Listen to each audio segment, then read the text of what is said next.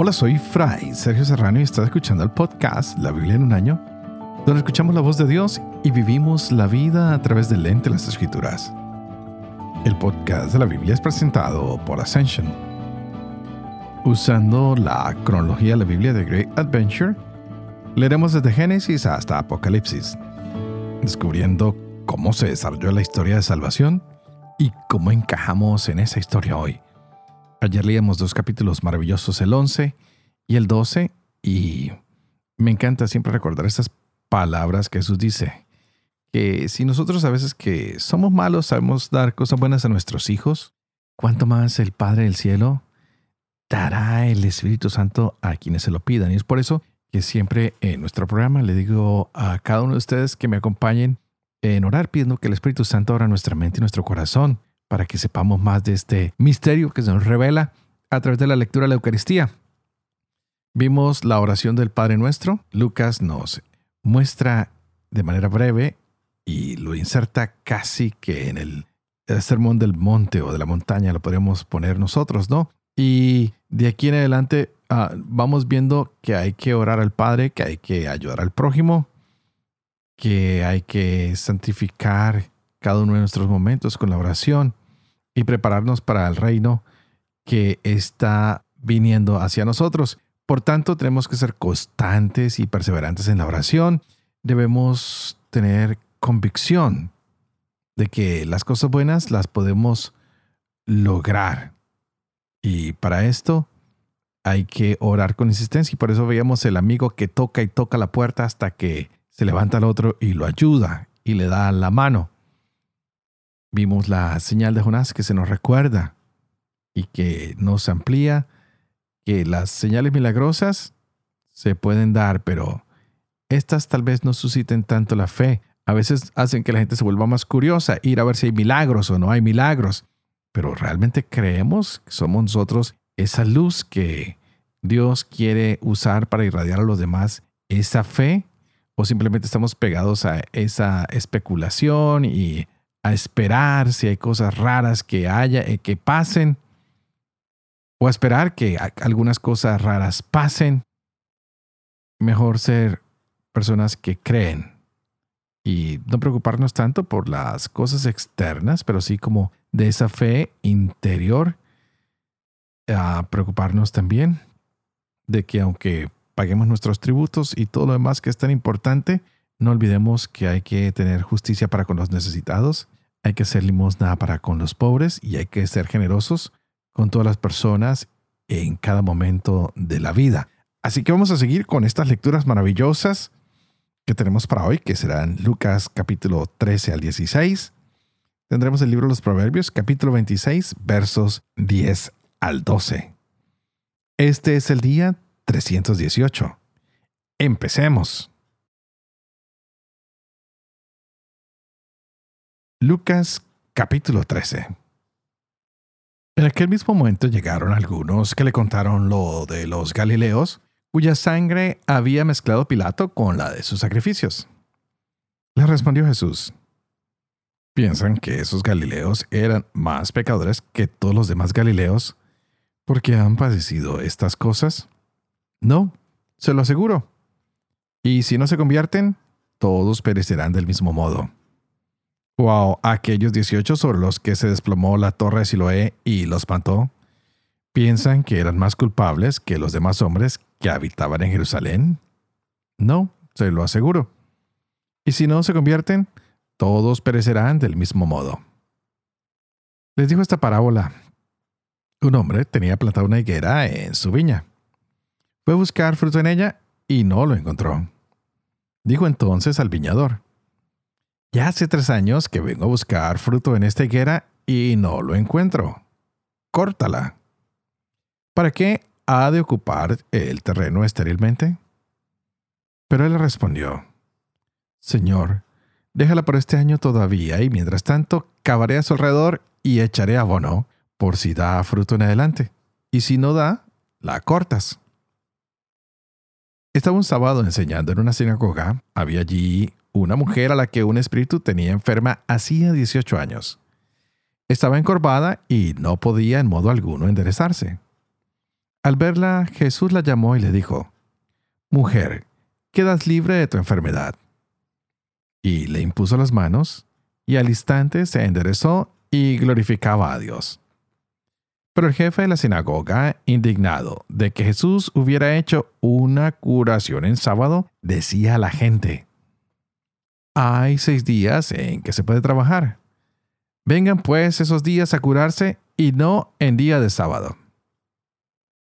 Le replicó el Señor, Hipócritas, ¿no desatan del pesebre todos ustedes en sábado a su buey o su burro para llevarlos a abrevar? Y a esta que es hija de Abraham, a la que ató Satanás hace ya 18 años, ¿no estaba bien desatarla de esta ligadura en día de sábado?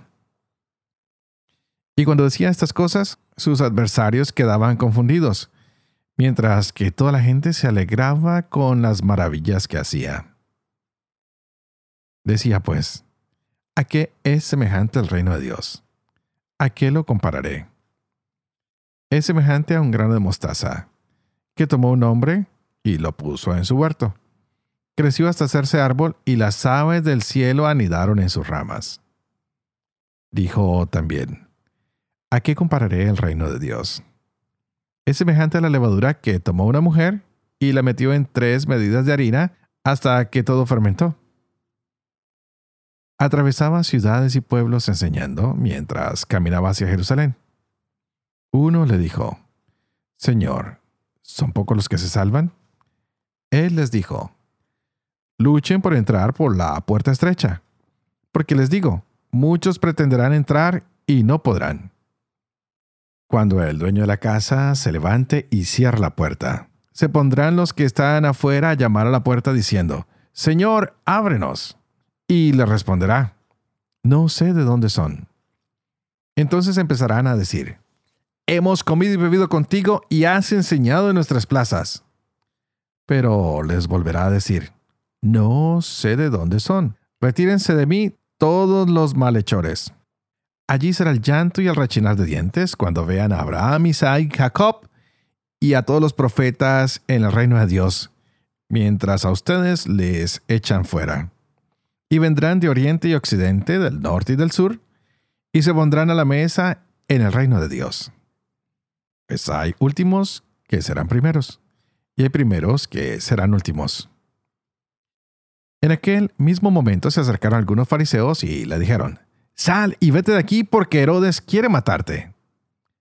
Él les contestó, Vayan a decir a ese zorro, yo expulso demonios y llevo a cabo curaciones hoy y mañana, y al tercer día soy consumado. Pero conviene que hoy, mañana y pasado siga adelante, porque no cabe que un profeta perezca fuera de Jerusalén. Jerusalén, Jerusalén, la que mata a los profetas y apedrea a los que le son enviados. ¿Cuántas veces he querido reunir a tus hijos como una gallina sus polluelos bajo las alas y no han querido? Pues bien, se les va a dejar desierta su casa. Les digo que no me volverán a ver hasta que llegue el día en que digan, bendito el que viene en nombre del Señor. Sucedió que un sábado fue a comer a casa de unos jefes de los fariseos. Ellos le estaban observando. Había allí delante de él un hombre hidrópico. Entonces preguntó Jesús a los juristas y a los fariseos, ¿Es lícito curar en sábado o no? Pero ellos se callaron. Entonces le tomó, le curó y le despidió. Y a ellos les dijo, ¿A quién de ustedes se le cae un hijo o un buey a un pozo en día de sábado y no lo saca al momento? Y no pudieron replicar a esto. Notando cómo los invitados elegían los primeros puestos, les dijo una parábola. Cuando alguien te invite a una boda, no te pongas en el primer puesto, no sea que haya invitado a otro más distinguido que tú, y viniendo el que los invitó a ti y a él, te diga, deja el sitio a este, y tengas que ir avergonzado a sentarte en el último puesto. Al contrario, cuando te inviten, vete a sentarte en el último puesto, de manera que cuando venga el que te invitó te diga, Amigo, sube más arriba. Y esto será un honor para ti delante de todos los que estén contigo a la mesa. Porque todo el que se ensalza será humillado, y el que se humilla será ensalzado. Dijo también al que le había invitado, Cuando des una comida o una cena, no llames a tus amigos, ni a tus hermanos, ni a tus parientes, ni a tus vecinos ricos. No sea que ellos te inviten a su vez y tengas ya tu recompensa.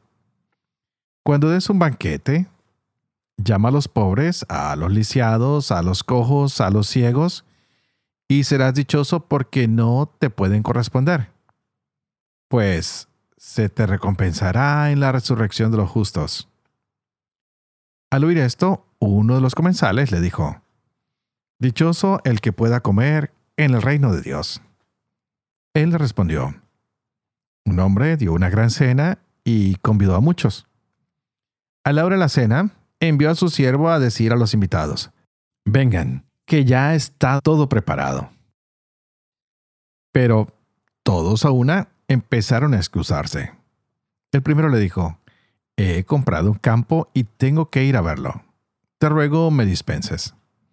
Y otro dijo, He comprado cinco yuntas de bueyes y voy a probarlas. Te ruego me dispenses. Otro dijo, Me acabo de casar y por eso no puedo ir. Regresó el siervo y se lo contó a su señor. Entonces el dueño de la casa, airado, dijo a su siervo, Sal enseguida a las plazas y calles de la ciudad y haz entrar aquí a los pobres y lisiados, a ciegos y cojos. Dijo el siervo, Señor, se ha hecho lo que mandaste y todavía hay sitio.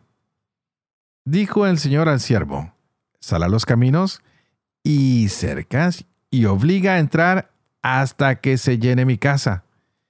Porque os digo que ninguno de aquellos invitados probará mi cena. Caminaba con él mucha gente y volviéndose les dijo, Si alguno viene junto a mí y no odia a su padre, a su madre, a su mujer, a sus hijos, a sus hermanos, a sus hermanas y hasta a su propia vida, no puede ser discípulo mío. El que no lleve su cruz y venga detrás de mí, no puede ser discípulo mío. Porque, ¿quién de ustedes que quiere edificar una torre no se sienta primero a calcular los gastos y ver si tiene para acabarla? No sea que habiendo puesto los cimientos y no pudiendo terminar, todos los que lo vean se pongan a burlarse de él diciendo, Este comenzó a edificar y no pudo terminar. O, ¿qué rey, antes de salir contra otro rey, no se sienta a deliberar si con diez mil puede salir al paso del que viene contra él con veinte mil? Y si no, cuando el otro está todavía lejos, envía una embajada para pedir condiciones de paz. Pues de igual manera, cualquiera de ustedes que no renuncie a todos sus bienes, no puede ser discípulo mío. Buena es la sal, mas si también la sal pierde su sabor, ¿con qué se la sazonará? No es útil ni para la tierra ni para la basura. La tiran fuera. El que tenga oídos para oír, que oiga. Todos los publicanos y los pecadores se acercaban a él para oírle.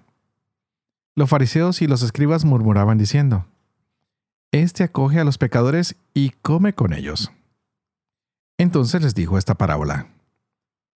¿Quién de ustedes que tiene cien ovejas, si pierde una de ellas, no deja las noventa y nueve en el desierto y va a buscar la que se perdió hasta que la encuentra? Cuando la encuentra, se la pone muy contento sobre los hombros y llegando a casa convoca a los amigos y vecinos y les dice, Alégrense conmigo porque he hallado la abeja que se me había perdido. Les digo que, de igual modo, habrá más alegría en el cielo por un solo pecador que se convierta que por 99 justos que no tengan necesidad de conversión. ¿O qué mujer que tiene 10 dracmas y pierde una, no enciende una lámpara y barre la casa y busca cuidadosamente hasta que la encuentra? Y cuando la encuentra, convoca a las amigas y vecinas y les dice, alégrense conmigo porque he hallado la dracma que había perdido. Pues les digo que del mismo modo hay alegría entre los ángeles de Dios por un solo pecador que se convierta. Dijo, un hombre tenía dos hijos. El menor de ellos dijo al padre, Padre, dame la parte de los bienes que me corresponde. Y él les repartió la hacienda. Pocos días después, el hijo menor lo reunió todo y se marchó a un país lejano donde malgastó sus bienes viviendo como un libertino. Cuando se lo había gastado todo, sobrevino un hambre extrema en aquel país y comenzó a pasar necesidad. Entonces fue y se arrimó a uno de los ciudadanos de aquel país que le envió a sus campos a cuidar cerdos. Y deseaba llenar su vientre con las algarrobas que comían los cerdos, pues nadie le daba nada. Y entrando en sí mismo dijo, ¿Cuántos jornaleros de mi padre tienen pan en abundancia mientras que yo aquí me muero de hambre? Me levantaré, iré a mi padre y le diré, Padre, pequé contra el cielo y ante ti. Ya no merezco ser llamado hijo tuyo. Trátame como a uno de tus jornaleros. Y levantándose partió hacia su padre. Estando él todavía lejos, le vio su padre y conmovido corrió, se echó a su cuello y le besó efusivamente. El hijo le dijo, Padre, pequé contra el cielo y ante ti, ya no merezco ser llamado hijo tuyo. Pero el padre dijo a sus siervos, Tense prisa, traigan el mejor vestido y vístanlo, pónganle un anillo en la mano y unas sandalias en los pies. Traigan el novillo cebado mátenlo y comamos y celebremos una fiesta. Porque este hijo mío había muerto y ha vuelto a la vida. Se había perdido y ha sido hallado. Y comenzaron la fiesta. Su hijo mayor estaba en el campo y al volver cuando se acercó a la casa oyó la música y las danzas. Y llamando a uno de los criados, le preguntó qué era aquello. Él le dijo, ha vuelto tu hermano y tu padre ha matado el novillo cebado porque le ha recobrado sano. Él se irritó y no quería entrar. Salió su padre y le rogaba. Pero él replicó a su padre, Hace tantos años que te sirvo, y jamás dejé de cumplir una orden tuya, pero nunca me has dado un cabrito para tener una fiesta con mis amigos. Y ahora que ha venido este hijo tuyo que ha devorado tu hacienda con prostitutas. Has matado para él el novillo cebado. Pero él le dijo, Hijo, tú siempre estás conmigo, y todo lo mío es tuyo. Pero convenía celebrar una fiesta y alegrarse, porque este hermano tuyo había muerto y ha vuelto a la vida. Se había perdido y ha sido hallado. Decía también a sus discípulos, había un hombre rico que tenía un administrador a quien acusaron ante él de malbaratar sus bienes. Lo llamó y le dijo, ¿qué oigo decir de ti? Dame cuenta de tu administración, porque ya no seguirás en el cargo. Se dijo entre sí el administrador, ¿qué haré ahora que mi señor me quita la administración? Cavar no puedo. Mendigar me da vergüenza ya sé lo que voy a hacer para que cuando sea destituido del cargo me reciban en sus casas. Y llamando uno por uno a los deudores de su señor, dijo al primero, ¿Cuánto debes a mi señor? Respondió, cien medidas de aceite. Él le dijo, toma tu recibo, siéntate enseguida y escribe cincuenta. Después dijo a otro, tú, ¿cuánto debes? Contestó, 100 cargas de trigo. Le dice, toma tu recibo y escribe 80. El Señor alabó al administrador injusto porque había obrado con sagacidad, pues los hijos de este mundo son más sagaces con los de su clase que los hijos de la luz. Yo les digo, háganse amigos con el dinero injusto para que cuando llegue a faltar lo reciban en las eternas moradas. El que es fiel en lo insignificante, lo es también en lo importante. Y el que es injusto en lo insignificante, también lo es en lo importante. Si pues no fueron fieles en el dinero injusto, ¿quién les confiará lo verdadero? Y si no fueron fieles con lo ajeno, ¿quién les dará lo que es de ustedes? Ningún criado puede servir a dos señores, porque aborrecerá a uno y amará al otro, o bien se dedicará a uno y desdeñará al otro. No pueden servir a Dios y al dinero. Estaban leyendo todas estas cosas los fariseos, que son amigos del dinero, y se burlaban de él. Y les dijo, Ustedes son los que se las dan de justos delante de los hombres, pero Dios conoce sus corazones, porque lo que es estimable para los hombres es abominable ante Dios. La ley y los profetas llegan hasta Juan. A partir de ahí comienza a anunciarse la buena nueva del reino de Dios y todos emplean la violencia frente a él. Más fácil es que el cielo y la tierra pasen que no que caiga una coma de la ley. Todo el que repudia a su mujer y se casa con otra comete adulterio. Y el que se casa con una repudiada por su marido comete adulterio. Había un hombre rico que vestía de púrpura y lino y celebraba todos los días espléndidas fiestas. Y uno pobre llamado Lázaro que, echado junto a su portal cubierto de llagas, deseaba llenarse de lo que caía de la mesa del rico. Pero hasta los perros venían y le lamían las llagas. Sucedió pues que murió el pobre y los ángeles le llevaron al seno de Abraham. Murió también el rico y fue sepultado. Estando en el abismo entre tormentos, levantó los ojos y vio a lo lejos a Abraham y a Lázaro en su seno. Y gritando dijo, Padre Abraham, ten compasión de mí y envía a Lázaro a que moje en agua la punta de su dedo y refresque mi lengua, porque estoy atormentado en esta llama. Pero Abraham le dijo, Hijo, recuerda que recibiste tus bienes durante tu vida, y Lázaro al contrario sus males. Ahora pues, él es aquí consolado y tú atormentado. Y además entre nosotros y ustedes se interpone un gran abismo de modo que los que quieran pasar de aquí a ustedes no puedan hacerlo, ni de ahí puedan pasar hacia nosotros.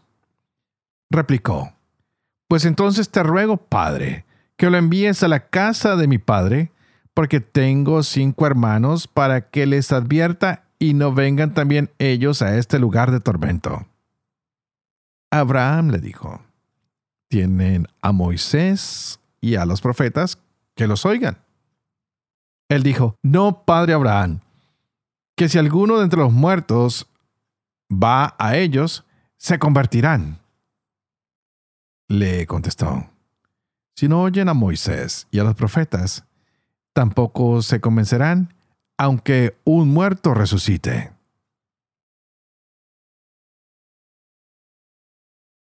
Proverbios capítulo 26, versos 10 al 12 como arquero que dispara a todo el mundo, el que contrata a un necio y a un vagabundo, como el perro que lame su vómito, el necio que repite sus sandeces. Más se puede esperar de un necio que de alguien que presume de sabio. Padre de amor y misericordia, ¿tú qué haces elocuente en la lengua de los niños? educa también la mía. Infunde en mis labios la gracia de tu bendición, Padre, Hijo y Espíritu Santo. Y juntos pidámosle al Espíritu Santo que nos llene de su sabiduría, que abra nuestra mente y nuestro corazón para que podamos gozarnos con esta hermosa palabra que Dios nos ha regalado para este día. Y wow, qué palabra más hermosa tenemos nosotros hoy. Es esa exhortación, es esa llamada que Jesús nos da para que tengamos valor. Y dicen, vengan, no tengan miedo. Siempre Él está insistiendo en que dejemos el miedo incluso con aquellos quienes nos rechacen. Y no hay que temer, pues lo bueno que viene de Dios y lo que es perfecto siempre hace menos daño que cualquier reproche o persecución que como discípulos del Señor nos hagan. Por eso estamos en constante vigilancia a través de la oración. Que la gracia que Dios nos da sea siempre permanente. Y para esto tenemos que ser radicales en el llamamiento que el Señor nos hace. Hay que decirle, Señor, aquí estamos, queremos hacer todo, pero en tu tiempo. Y de esta manera nos vamos a Jesús, quien va liberando a todas las personas hoy, a una mujer, a un hombre, a varias personas, les da la salud. Y nos va mostrando el Señor que es necesario hacer sus obras para que las personas puedan darse cuenta de que Jesús ha venido a rescatarlos, a liberarlos. El sábado parecía un día imposible de trabajar y hoy el Señor nos muestra que es el día en que el Señor da sanidad, en el que el Señor desata a todos aquellos que están esclavos, que están sometidos. Qué interesante, un Dios que es tan maravilloso, que no se detiene en ayudar, en fomentar la paz hacia nosotros, que no quiere que ninguno de nosotros esté sufriendo. Todo lo contrario. Los publicanos y los pecadores se acercan a Jesús para escucharle. Y los fariseos y maestros de la ley lo critican. Todos están preocupados porque Jesús le da la acogida a los pecadores, porque come con ellos. Y vemos hoy la parábola de la oveja perdida. Y Jesús critica tanto legalismo. Dice, hay que acoger a los pecadores, hay que enseñarles el camino, hay que mostrarles. Es el colmo que nosotros que tenemos esa posibilidad no lo hagamos. Y es así como hoy también tenemos esa hermosa parábola del hijo pródigo, donde se nos muestra que a veces somos muy legalistas, que muchas veces creemos tener más méritos que los demás, lo que le pasó al hijo mayor, y se nos olvida el amor misericordioso del Padre, quien está por encima de todo y quien solo quiere perdonarnos y ayudarnos cuando tenemos un corazón convertido hacia Él. Así que pidamos hoy al Señor que nos ayude a tener una conversión verdadera de corazón, que podamos regresar a Él y decirle, Señor, Padre misericordioso, hemos pecado contra el cielo y contra ti, y aquí estamos de regreso. Y estoy seguro que Él saldrá a darnos el mismo abrazo, el mismo beso y estará de fiesta si lo hacemos de corazón. Así que yo oraré por la conversión de todos ustedes. Ustedes oren por la mía. Pidamos juntos que podamos seguir adelante. Ya estamos llegando al final de este proyecto de la Biblia en un año. Que el Señor nos ayude a vivir con fe. Todo esto que hemos venido leyendo, todo lo que hemos venido escuchando, pídanle al Señor que por favor me ayude a enseñar siempre la verdad y sobre todo que yo también pueda cumplir lo que he enseñado.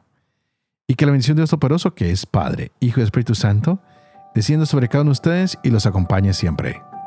Que Dios los bendiga.